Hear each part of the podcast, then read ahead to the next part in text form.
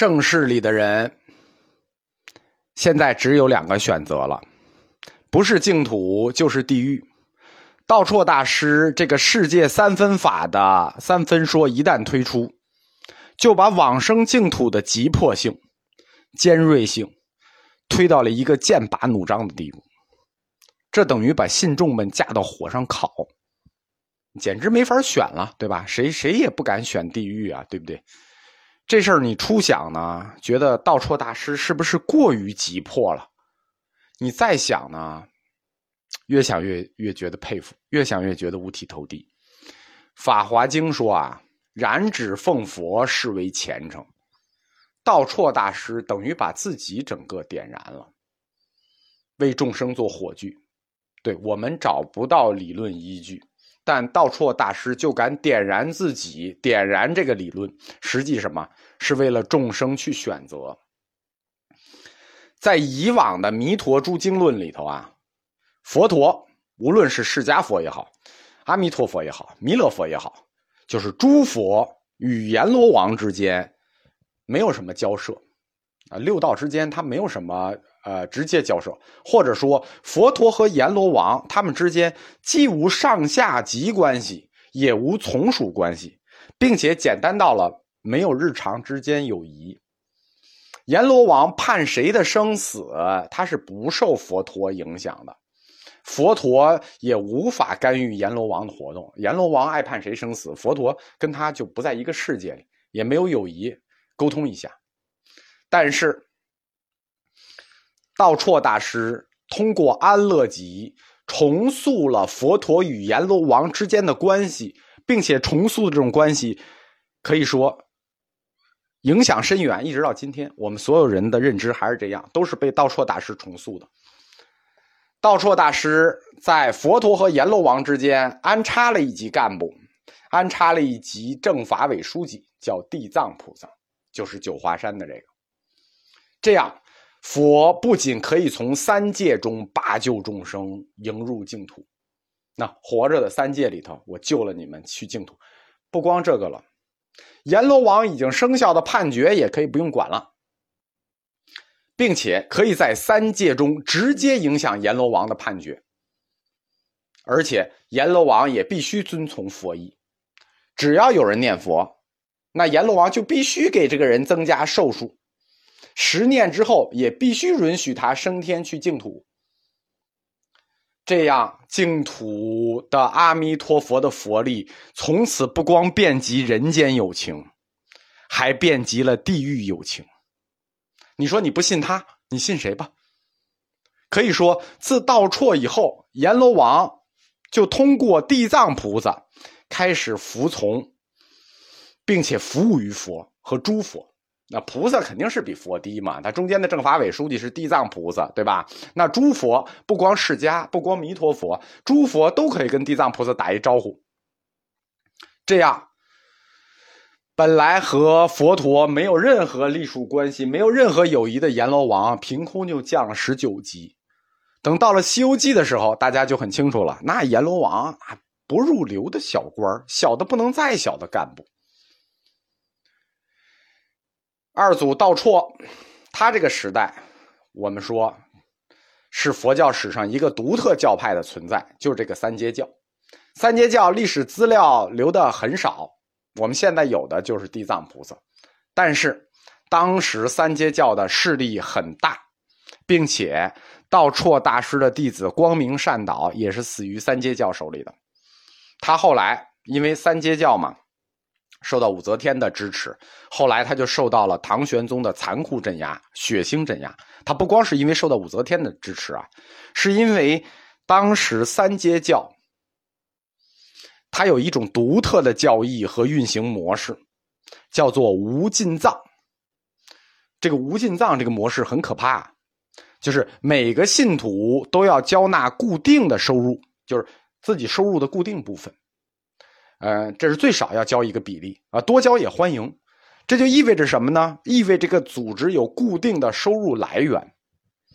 这个这种模式叫无尽藏，有点像欧洲，就有点像收税了，已经就像每个信徒收税了啊。而且你还可以多交，用现在比较就党费吧，就相当于党费。然后用这个党费去帮助困难群众在发展公益事业，就是说三阶教他收的这个无尽藏，并没有说用于自己的挥霍，他用于什么呢？就是，呃呃，扶危济难呀，修桥修路啊，做各种公益事业啊，帮助穷苦人啊，就是富的多交一点，穷的少交一点，然后帮助更穷的人。整个三阶教的无尽藏的运行模式，很像现代的慈善事业。虽然像现在慈善事业很好，你想他收了钱做慈善，帮助更贫苦的人，他就会有很大的势力啊。这种势力无论好与坏，都是当权者非常顾忌的事情。在唐朝的早期，佛教中的这个三阶教，它的财力和势力非常大，大到了富可敌国的地步。如果他没有被镇压，再发展下去。很可能就发展成欧洲的基督教。从某种形式上看，无尽藏的这种收款模式就像交党费，就像一个大家共同交党费的慈善组织。为什么不允许宗教大规模的做社会慈善？实际上，在三阶教阶段，政府或者说统治者就已经明白了。最开始三阶教的无尽藏运行起来的时候，是受到政府支持的。因为唐朝初建，天下大乱，很多老百姓需要救助，社会的公益救助力量不够，那就需要自己自己这种啊发展。但是宗教势力一旦做了慈善，那势力立刻就大起来，并且它有固定的收入来源之后，它就会很大很大。所以中国佛教没有大规模的做慈善，不是不想搞，不是不敢搞，啊。应该说不是不想搞，是不敢搞，因为前车之鉴摆在这里呢。三阶教是一个典型的例子，因此中国的佛教徒做慈善也只能小规模的做，就是个人放放生什么的。三阶教信奉的两大信仰体系，一套体系叫普佛信仰体系，一套体系叫地藏信仰体系。普佛都是佛，地藏就是我们今天九华山看到的地藏菩萨。地藏菩萨就是三阶教的教主，三阶教被镇压了，地藏菩萨信仰并没有消失。像我们说弥勒教被镇压了，但弥勒佛还在，你不能把佛给怎么地了吧？地藏也一样，地藏菩萨信仰没有消失，他后来就被道绰发展的净土学说所吸收，啊，不叫后来，他同时就被道绰发展的净土学说所吸收。早期净土信仰和三阶教是和睦相处的，比如著名的光明寺，很多寺庙是三阶教和净土教共有的。但后期三阶教势大，然后就对净土教下手了。但后来净土教不是又赢了吗？地藏菩萨他被视为地狱之主，又叫幽冥教主，负责管辖阎罗王。那地藏菩萨。对吧？他管阎罗王，这不就相当于我们佛教给阎罗王派了一个党委书记吗？道绰大师所在的时候，三阶教的势力是非常大的，尤其是三阶教穷人互助的这种形式，并且开展大规模的社会慈善活动，这实际是道绰大师的一种宗教理想。这样，作为净土宗的理论大师，又对。这个出于净土信仰的理论需要，又抱着对三阶教这种大规模社会慈善运动的这种喜爱吧，道绰就暗搓搓的把地藏菩萨信仰吸收到了净土里。道绰通过地藏菩萨，把地狱、净土就连接起来了，阎罗王和佛祖也通过地藏菩萨连接起来了，所以。地藏菩萨信仰融入净土信仰，实际这个工作就是道绰做的。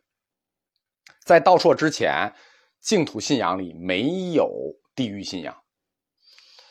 弥陀净土的教主是阿弥陀佛，我们都知道。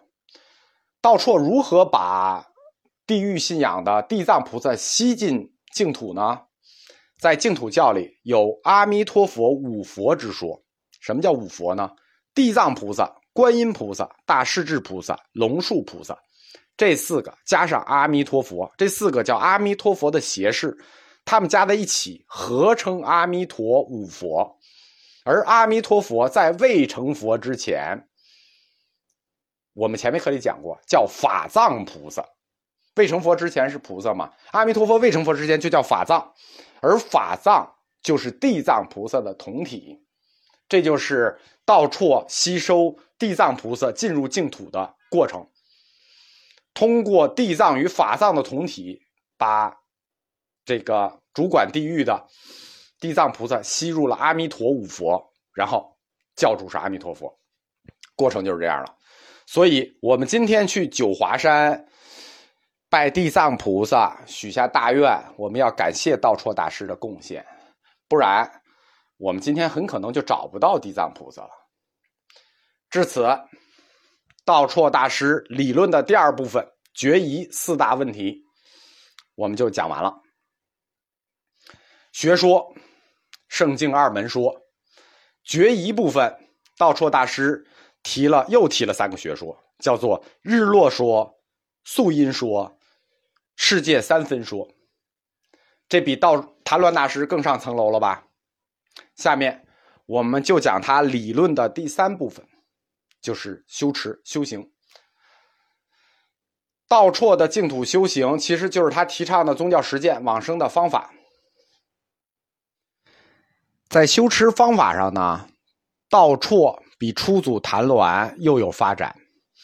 净土学说三部分：学说、决疑、修持。实际这三部分啊，净土的前三祖各有擅长。在学说方面，最出彩的实际是谭鸾，是他立起了净土的学说。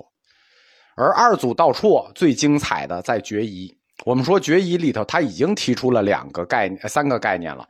日落说、素因说、世界三分说，后面他还会提出一个概念。真正在修持方面最出彩的，实际是三祖善导。但是二祖道绰在修持方面也有自己的突破。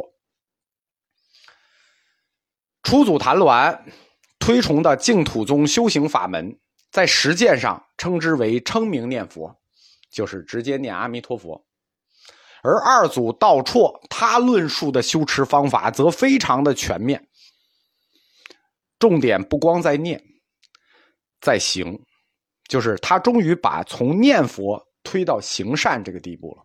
念佛呢，他也不光重点推称名念佛，他也推崇实相念佛，也推崇观想念佛。虽然他本人主要修持方式是称名念佛，但是只要是念佛，他都推崇。甭管你是实相是观想是称名，我再强调一下，只有这三种念佛，因为有很多学的不太好的老师都说还有一个观相念佛，不存在这个念佛方式，就是佛像的像啊。除念佛之外，其余方法只要是归于净土门的，道绰大师是一概拥护。通通赞成，通通支持，甭管什么方法，只要是你说对修持净土有用，他都提倡。尤其重视的是善行。道绰大师是净土学派里的王阳明，当然他比王阳明要早小一千年。他提倡的是行知合一，提出来你不光要有善念，你还要有善行。你这个善行是从心而发的善行，由念即行。实际上，这就是净土宗最早的行知合一。禅宗里也有最早的行知合一，到儒家的行知合一，那已经一千年以后的事了。道绰他在净土宗的宗教实践里，首先提出了一个十善同修的概念。所谓十善。就提出这个十善，所谓十善是一本现在已经失传、失译了的经书，叫《十往生经》。《十往生经》提出的十种善行，现在有它的译本，就是就是译译本啊，叫做《佛说十往生阿弥陀佛国经》，就是《十往生阿弥陀佛国经》。现在因为后世对它的真伪存疑，而原经《十往生经》已经失译了。在这本经书里呢。提出来，包括布施啊、持戒呀、精进等等十条往生法，而这十条往生法里呢，没有一条是念佛的啊，没有一条。我们说初祖谭鸾推崇的是称名念佛，然后呢，顺带他自己剩下两种念佛他也很熟。二祖道绰也一样，呃，各种念佛都很熟，但是他更加重视的是由念及行，通过善念导致的善行。所以，即使《十往生经》里头一条方法跟念佛都不沾边儿，道绰也肯定的说：“悉能得到往生。”道绰大师就这点特别绝，就是他所有的东西都是斩钉截铁的下结论，无论是理论还是答疑，他都是斩钉截铁的。他不给你两头两，就是说两头话，他就是就是能往生，这十善都能往生。从二祖道绰提出十善同修开始，净土宗就从念佛开始转向，当然念佛也一直保持啊，就开始重视善行的修持，就不光要有念了，也有行了。净土宗就主动的把自己的修持导向了积德行善的善行。此后，那这个经过善导的发展，此后延续了三百年。日常善行要行善这个概念延续了三百年，到了永明延寿，终于在理论上把这个主张，就是不光要有善念，还有善行的主张，内化成了净土宗的一个著名学说，叫万善同归，就是所有的善都同归于净土，做所有的善都会导向净土。总之，对于日常的生活中的一切善行，道绰都积极鼓励，认为这都会导向净土。这里头实际上就有三阶教的一个影子，有三阶教普佛概念的影子。道绰大师呢，他来自于穷苦的人民，对吧？他的心灵上始终都保持着对老百姓生活中的那些痛苦的感同身受，所以道绰认为。宗教不光是要有情怀，一定要有行动。光有情怀，光停留在嘴上没有用，要有行动。真善的追求就是净土的追求，不光要停留在嘴上，一定要体现在日常生活中，体现在跟众生的互动中。可以说啊，道绰大师是明确的提出来。修净土不光是修各业，更要修共业。地藏菩萨是怎么说的？“地狱不空，我不成佛。”这实际就是一个修共业的决心。谭鸾大师说：“导向净土有二力，自力和他力。这个他力是指佛力，指出来五浊恶世就靠他力的必须性，没有佛力就靠自力是不行了。”在这点上，道绰比谭鸾大师更加敏锐。他感到不能单纯的这么说。为什么？说五浊恶世了，自立没有用了，就得靠他力成佛。道绰觉得这一点对中国人不能这么说，这么说不行。因为我们中国人相信是一分耕耘一分收获，不太相信天上掉馅饼的事儿，总觉得善有善报，恶有恶报。哎，干多少好事应该有多少收获。所以在五浊恶世里说，只靠佛力不靠自力，这不利于老百姓修持导向净土。必须让老百姓在日常生活中时刻提醒自己积德行善。所以，道绰大师提出来，要日常生活中修十善，在众生的互动中修善行，指出追求真、追求善就是追求净土。可以说啊，道绰大师这个大师的名字真的不是白叫的，这就叫宗教感觉。因此，道绰进一步解释了谭鸾大师的二力学说，说净土门倚仗佛愿力往生，但不排除自立，就是只是反对完全依靠自立。他在《安乐集》里是这么说的。诸大乘经所为一切行法，皆有自利他利，自设他设，在此起心立行。大家记住啊，起心立行，愿生净土，此事自立。临命终时，阿弥陀如来光台迎接，遂得往生，即为他利。这里说的就很清楚了，《安乐集》里说的很清楚了，就是告诉我们老百姓啊，修行向净净土。既要有自利，也要有他利，不能说像谭论大师说的，最后就靠阿弥陀佛接引的那那一股劲儿的佛力。你平时自己要干什么呢？要起心，要力行。起心就是你的信，力行就是你日常中行的善。这加在一起，起心力行才是你的自立。谭论大师在谈二力的时候，指出来说，这个佛力叫增上远，实际就是帮助你内因的外因。道绰说，你积德行善，日常的善行也是增上缘，也是帮助你导向净土的外因。